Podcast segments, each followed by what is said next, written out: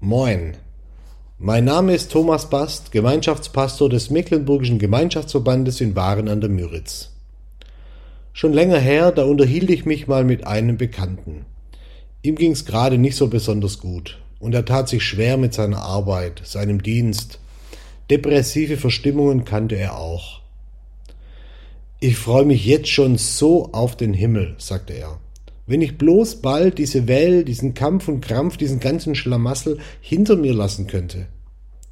Ich konnte ihn gut verstehen. Aber dann habe ich mich gefragt, ist er nicht des Lebens müde?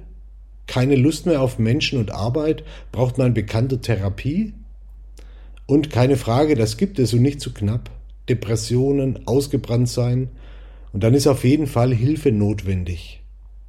Aber ich habe gemerkt, bei meinen Bekannten, und das ist auch bei mir so, geht es um etwas anderes.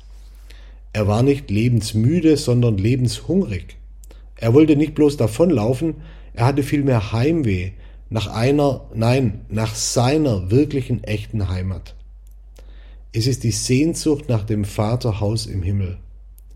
Denn wer zu Jesus gehört, der lebt zwar hier auf der Welt, aber noch viel mehr ist er, ist er ein Bürger in Gottes Reich.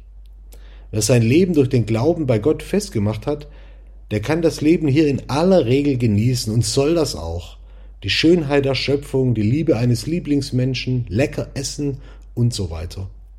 Und er weiß doch, das Beste kommt erst noch.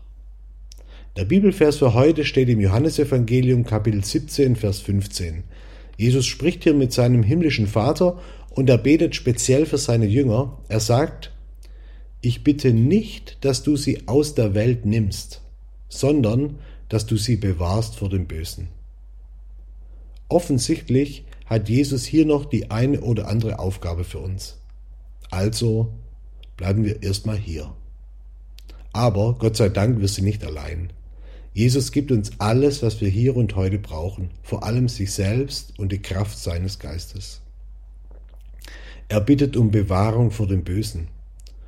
Gottes Hand hält uns im Stress, im Leid, in Schmerzen, in Verfolgung, sogar mitten im Bösen. Also, solange wir noch hier auf der Welt sind, heute wahrscheinlich den ganzen Tag, lasst uns fröhlich beten. Herr, was hast du heute mit mir vor? Bitte halt mich ganz nah bei dir.